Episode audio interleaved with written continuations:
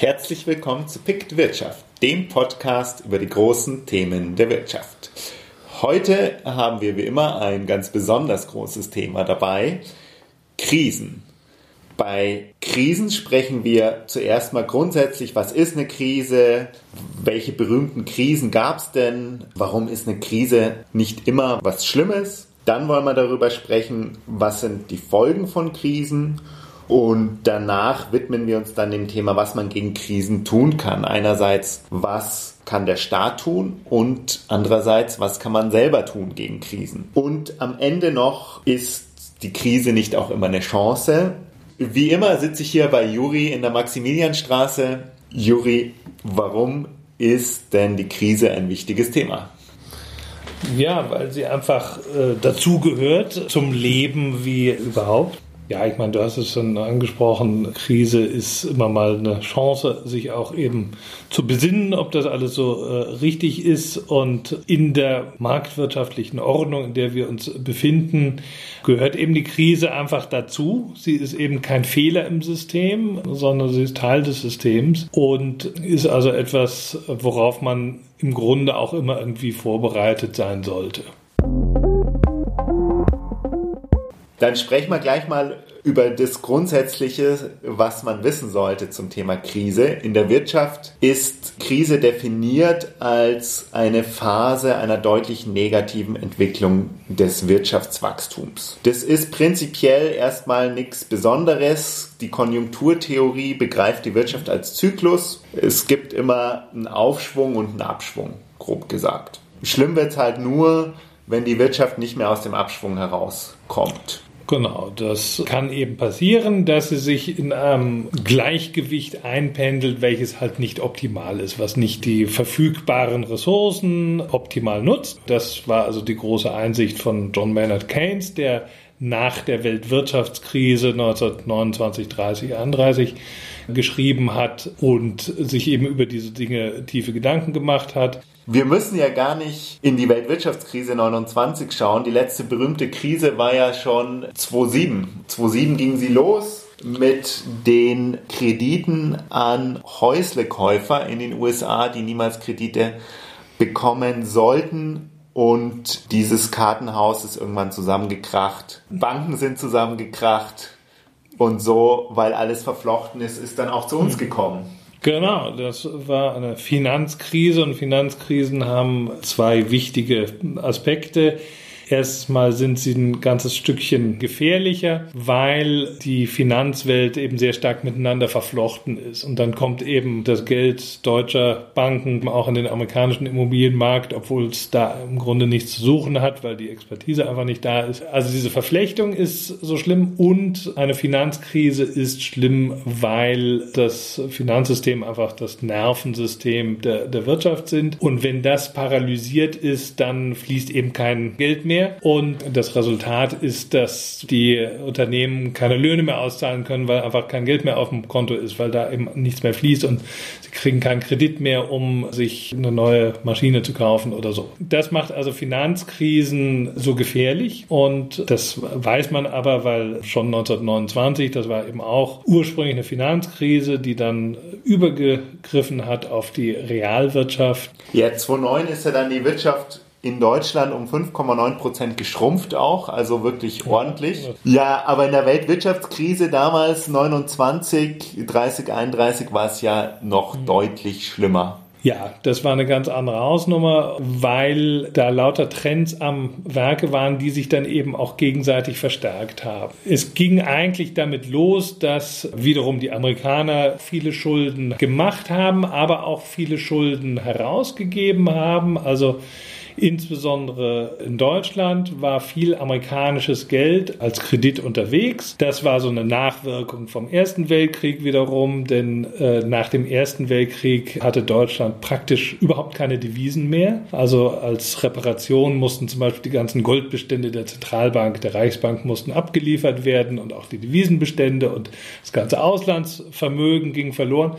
Und deswegen, um irgendwie an äh, Devisen zu kommen, mussten die Deutschen Kredite aufnehmen. Und das kam aus Amerika, weil die Franzosen und Engländer waren auch eher klamm und sich so viel geliehen. Die hatten sich auch bei den Amerikanern geliehen und hofften, das von den Deutschen wiederzukriegen, aber da war eben leider nicht so viel zu holen, wie man sich das in Paris und London gedacht hatte. Also lange Rede, kurzer Sinn. Es war viel Kredit unterwegs und das ist 1929 kollabiert dann schließlich. Die Staaten haben damals sehr unklug darauf reagiert. Sie haben erstens Protektionismus betrieben, also haben Grenzen dicht gemacht, Grenzen hochgefahren. Genau. Und damit haben sie natürlich dem Nachbarn auch wiederum geschadet woraufhin der Nachbar natürlich auch Zölle hoch und Grenzen dicht gemacht hat. Und am Ende konnte keiner mehr was exportieren. Dann sind halt alle schlechter dran. So war das eben ein sich selbst verstärkender Mechanismus. Die Staaten waren auch alle auf dem Goldstandard, das heißt, sie waren nicht in der Lage, das System, wie man eben heute sagen würde, mit Geld zu fluten. Sprich, der Einzelne ist auf seinem Geld sitzen geblieben und hat es nicht mehr ausgegeben, weil er natürlich Angst hatte vor Arbeitslosigkeit. Und Wie war das nochmal mit dem Goldstandard? Also ich musste für jede Mark, die ich habe, Gold im äh, Verlies der Zentralbank orten. Genau. So äh, die Theorie. In der Praxis war es nicht so. In der Praxis bezog sich das dann am Ende immer auf Fremdwährungsreserven auch. Es gab dann diese Ankerwährungen, Dollar und Pfund. Dollar und Pfund waren Währungen, denen man zugetraut hat, jederzeit in Gold konvertierbar zu sein. Einerseits, weil sie so hohe Goldreserven hatten Andererseits, weil die Wirtschaft dort so stark war, dass man der Regierung auch zugetraut hat, Gold aufzukaufen, wenn es denn sein muss. In der Praxis hatten Länder wie Deutschland etwa einen kleinen Teil in echtem Gold, aber äh, das meiste ihrer Währungsreserven war dann eben in Pfund und Dollar. Das Problem dann war, dass die Zentralbank eben nicht mit Geld das System unterstützen konnte. Es blieb der Einzelne dann auf seinem Geld sitzen, weil er eben Angst hatte vor Arbeitslosigkeit. Dann gebe ich nichts mehr aus. Aber wenn eben dann die Nachfrage weg ist, dann können natürlich die Firmen, die Unternehmen auch ihre Waren nicht mehr verkaufen. Und was sie dann machen ist, naja, Kosten runter, also Leute, Leute. entlassen. Und dann ist noch viel mehr Angst äh, im System und dann ist noch viel weniger Nachfrage da und dann werden noch mehr Leute entlassen, sodass das eben dann so eine Spirale war. Und dagegen haben die Zentralbanken damals nichts getan. Und das war eben ein Riesenfehler, aus dem man äh, gelernt hat. Und äh, was man 2008, 2009 gemacht hat, war, dass die Zentralbanken den Regierungen, aber auch den Geschäftsbanken einfach Geld in die Hand gedrückt haben und gesagt haben, so kauft mal was, macht was ich eine Verschrottungsprämie für Autos oder hier habt ihr Geld für Kurzarbeiter. Und das Vertrauen in die Banken war also nach wie vor da, weil einfach die Zentralbanken gesagt haben, wir stehen dahinter. Und diese Finanzkrise ist eben relativ schnell dann abgebremst worden auf diese Weise, während sie eben 1929 immer tiefer geworden ist. Also da hat man eine Menge gelernt. Das waren extreme Krisen, die auch eigentlich nur alle zwei, drei Generationen vorkommen. Also wir sollten jetzt erstmal safe sein.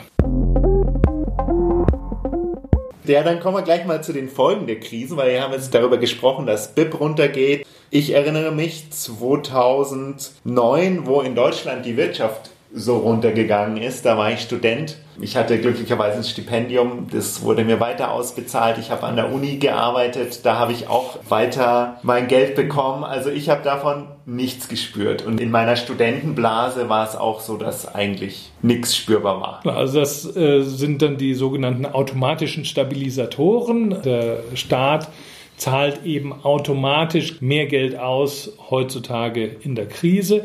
Das war zum Beispiel in den 30er Jahren anders. Da gab es eben ein bestimmtes Budget für die Arbeitslosenunterstützung. Aber das wurde dann einfach nur unter immer mehr Köpfen aufgeteilt. Das heißt, die Unterstützung des Einzelnen konnte durchaus auch zurückgehen. Während heute ist es so, der Arbeitslose hat eben einen bestimmten Anspruch auf eine bestimmte Geldleistung. Und je mehr Arbeitslose es gibt, desto mehr Geld pumpt der Staat in die Wirtschaft.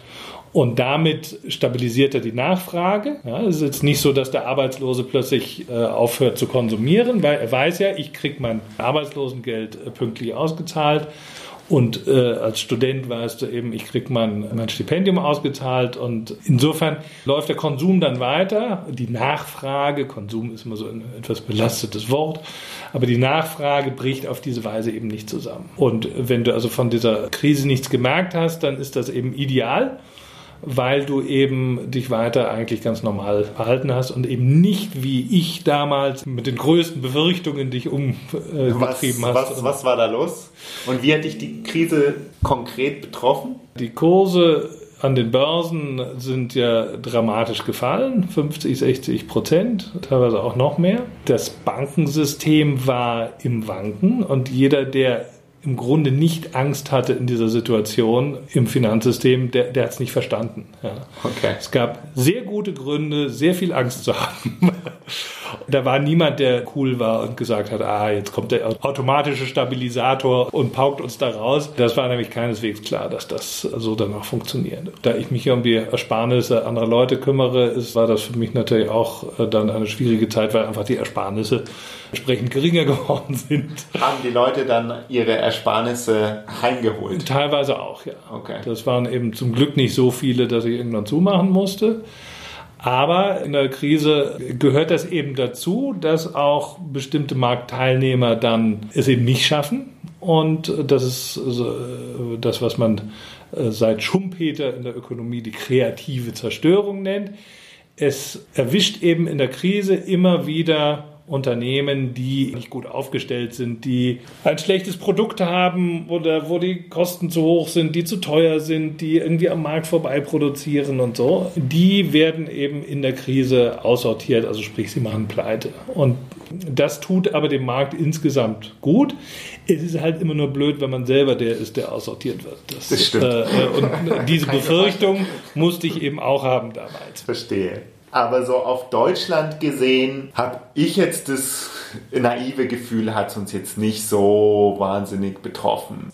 Anders war es ja bei der Weltwirtschaftskrise, wo wirklich die sozialen Verwerfungen erheblich waren und manche ja auch behaupten, dass sie den Boden bereitet haben auch für den Aufstieg der Nazis. Genau, also das hat man immer, wenn es eben eine äh, große Verarmungswelle ist, dann äh, ist natürlich eine Radikalisierung der Bevölkerung eine nicht unwahrscheinliche Konsequenz. Von daher muss man bei diesen Krisen eben immer unterscheiden zwischen solchen, die sozusagen sich innerhalb des Systems abspielen, die gut sind, weil sie Verhaltensweisen ändern, weil sie unproduktive Firmen aus dem Rennen nehmen, weil sie vielleicht auch dem Staat sagen, so hast du es schlecht verwaltet, so geht das nicht. Das ist die eine Art von Krise, die ist gut, weil da ist eine Chance drin, aber es gibt eben die andere Art von Krise, die eben das ganze System in Frage stellt. Ja, gerade ist ja generell so das Gefühl da, dass wir vielleicht schon wieder auch in eine grundsätzliche Krise reinschlittern könnten, weil unser System wird ja von Teilen der AfD auf alle Fälle auch in Frage gestellt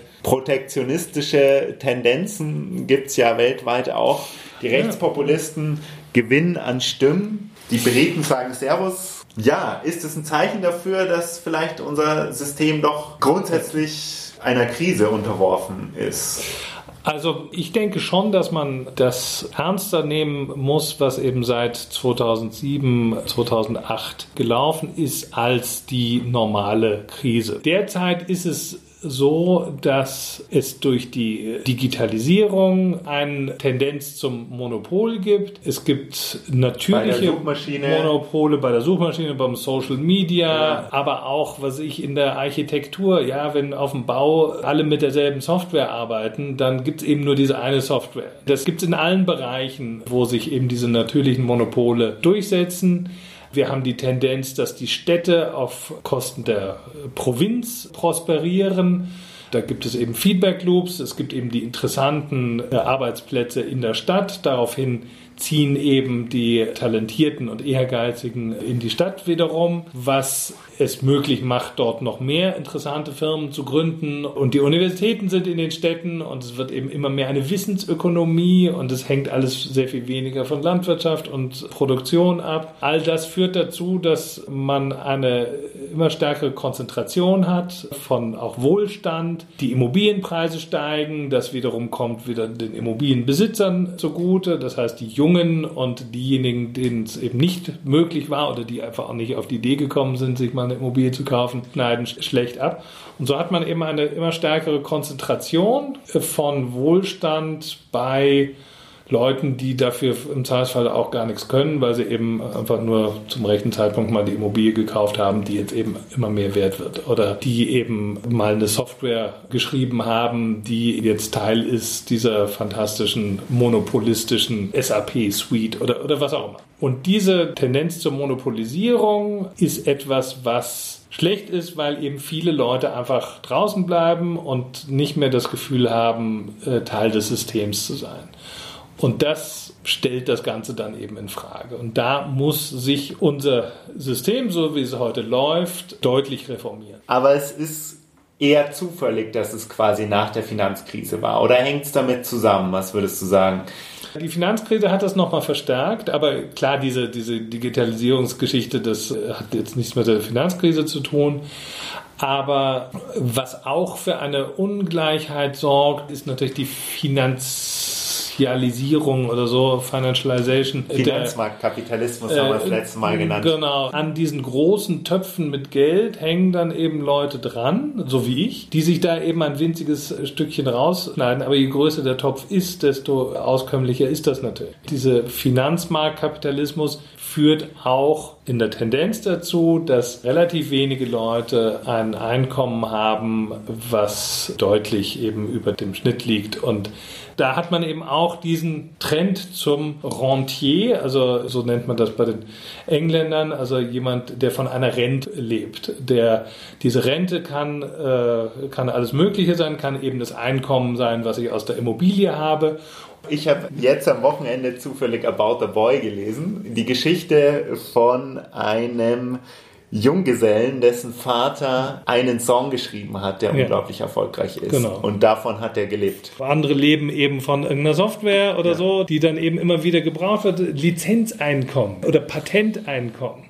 Ich halte einfach nur die Hand auf und muss dafür im Grunde nichts machen. Auch was der Rentner so macht, nicht? Der früh in Rente geht und im Zweifelsfall nochmal 30 Jahre lang seinen Lebensabend genießt. Das ist äh, natürlich jedem zu gönnen, wie auch jedem Immobilienbesitzer seine Immobilie zu gönnen ist. Nur wenn es halt zu viele sind, drückt es halt auf die allgemeine wirtschaftliche Tätigkeit und nervt natürlich diejenigen, die es zahlen müssen, die in die Rentenkasse einzahlen müssen oder die eben für den Song immer wieder zahlen müssen und die Lizenzgebühren zahlen müssen und so.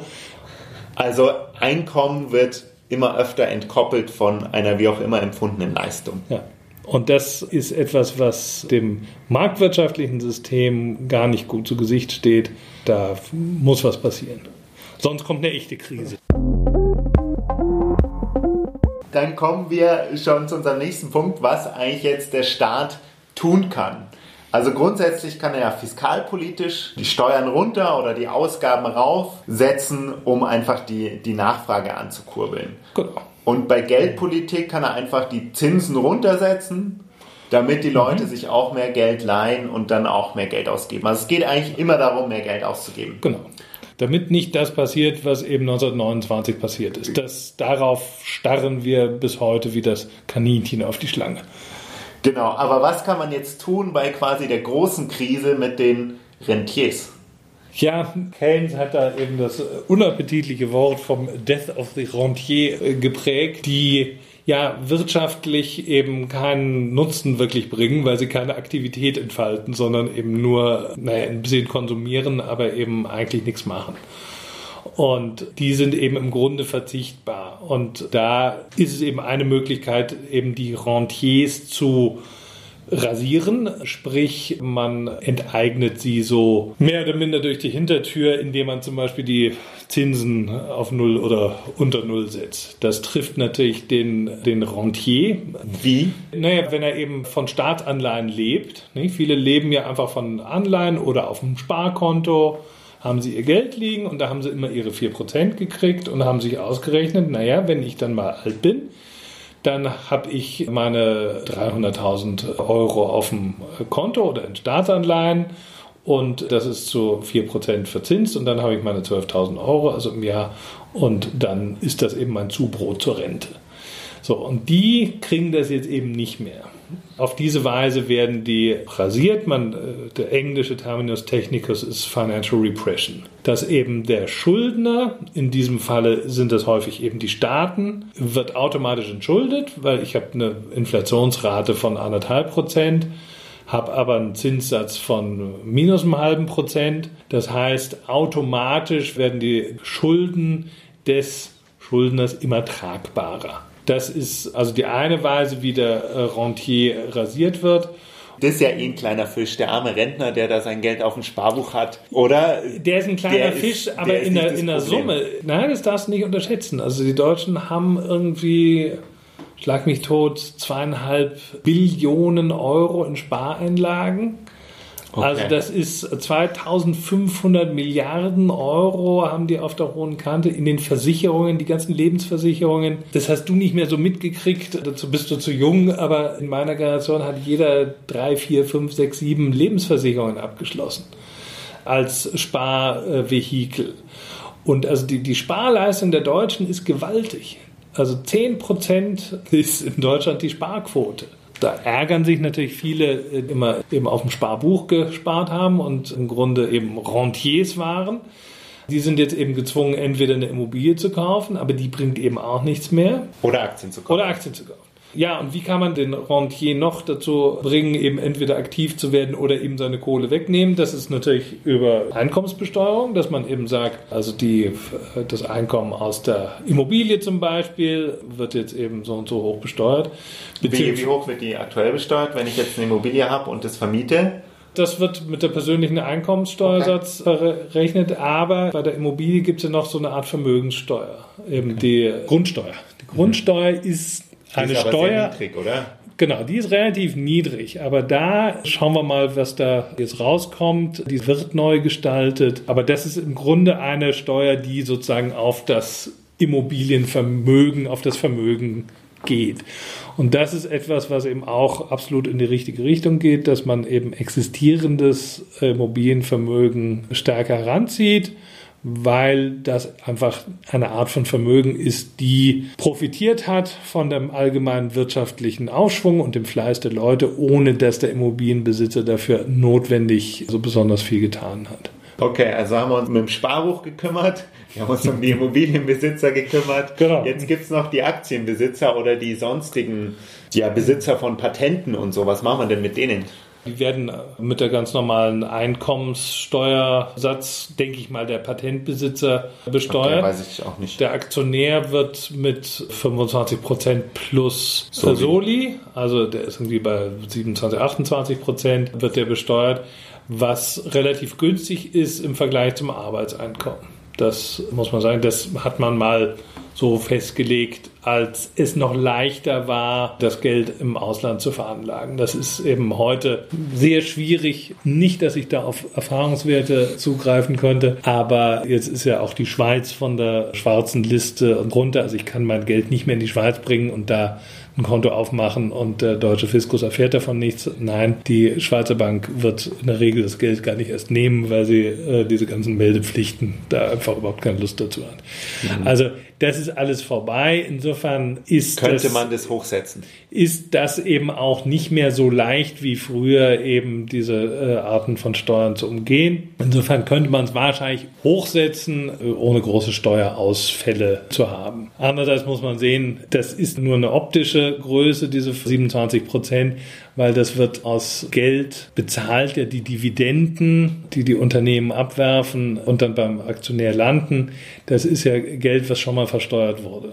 Das unterliegt ja der, der Unternehmenssteuer und der Gewerbesteuer. Und also es ist im Prinzip schon mal, sind da irgendwie 25, 30 Prozent runtergegangen. Dann wird es ausgeschüttet, dann wird es nochmal versteuert. Das Kapitalvermögen ist jetzt nicht so, dass das also nun hier ganz den lauen Lenz hat. Aber wenn man sagt, man will die Rentiers ein bisschen ransieren, dann muss man ja auch das Kapitalvermögen genau, angehen. Genau, das ist, ist ganz klar.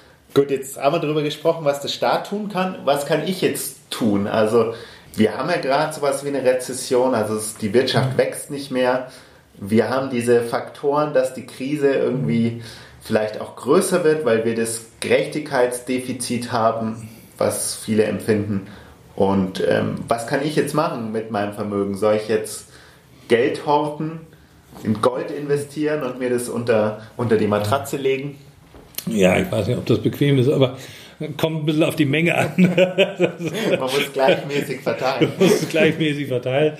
Ja, also man muss da unterscheiden zwischen einer individuellen Rationalität und einer gesellschaftlichen Rationalität. Für die Gesellschaft ist es natürlich gut, wenn du das Geld dann ausgibst, gerade in der Krise und dir was kaufst oder es auch investierst, weil nur so kommt man eben aus der Krise wieder raus. Deine individuelle Rationalität legt es dir aber nahe, zu schauen, dass du deine Kohle zusammenhältst. Also da musst du dich jetzt entscheiden zwischen dir und der Allgemeinheit. Aber das ist eben genau das Problem. Für den Einzelnen ist es rational, das Geld zusammenzuhalten, damit die Nachfrage eben nicht völlig zusammenbricht, muss aber irgendeiner in die Tasche greifen und das ist dann eben in dem Fall der Staat, der eben sozusagen für uns quasi dann konsumiert, indem er Flughäfen und Bahnhöfe baut. Und was mit Gold? Ist Gold quasi sicher, wenn jetzt die Wirtschaft runtergeht, geht doch oft der Goldkurs nach oben und auch wenn alles zusammenbricht, ist Gold ja schon noch wertvoll. Wenn alles zusammenbricht und du sozusagen der Letzte bist, möchte ich mal schauen, wer dir dein Gold abkauft. Dann vielleicht eher Kartoffeln. ähm, dann eher Kartoffeln. Also ja. ich halte immer nichts von diesen Superkrisen und wenn alles zusammenbricht und der Atomkrieg kommt und der Russe kommt und so. Ehrlich gesagt, damit kann ich nicht sehr viel anfangen, weil es ist eben so unwahrscheinlich. Oder ich kann einfach keine Wahrscheinlichkeit darüber äh, drehen. Und ob dann irgendjemand mein Gold mir auch noch abnehmen möchte, weiß ich eben auch nicht. In den Untergang würde ich jedenfalls möglichst gechillt gehen. okay.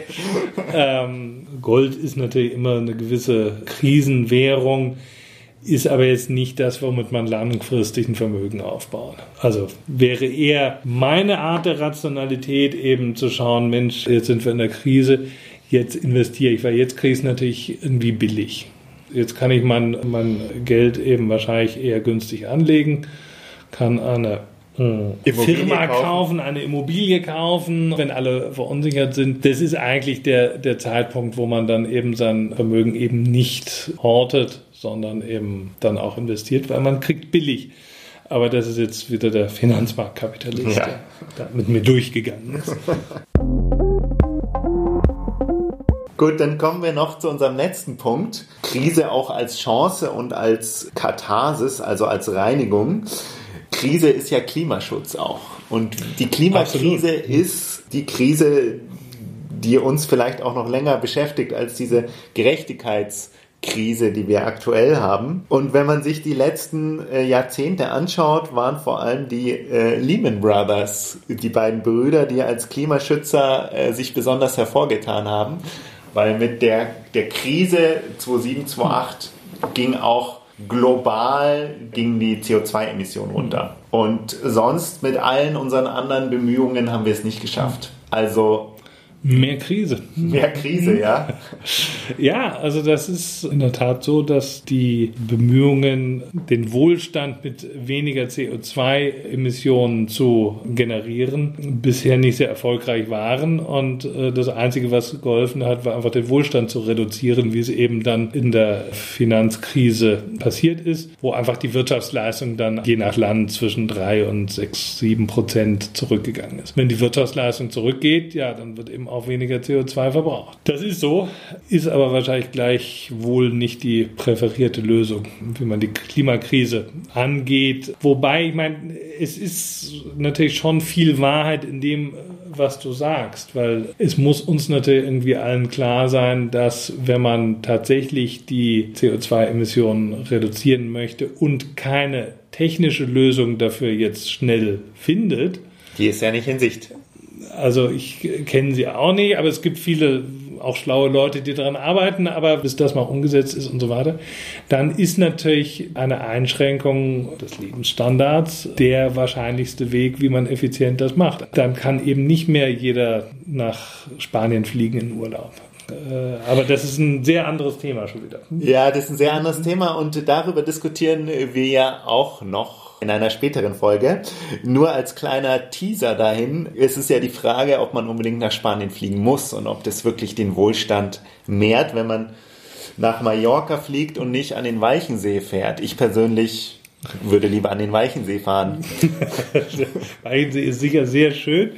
Es ist eben ganz klar, dass eben Wohlstand und Energieverbrauch einfach sehr stark korreliert sind. Und solange wir eben in unserem Energieverbrauch von fossilen Brennstoffen im Wesentlichen abhängen, ist es halt wie es ist. Die nächste Krise ja. ist wieder gut fürs Klima. ja, aber Wohlstand halt, wie er momentan definiert ist, als genau. Steigerung meiner materiellen ähm, genau. Ver Verfügbarkeit von Dingen und Dienstleistungen. Also wir sagen Ciao und bis zum nächsten Mal. Bis zum nächsten Mal. Ciao.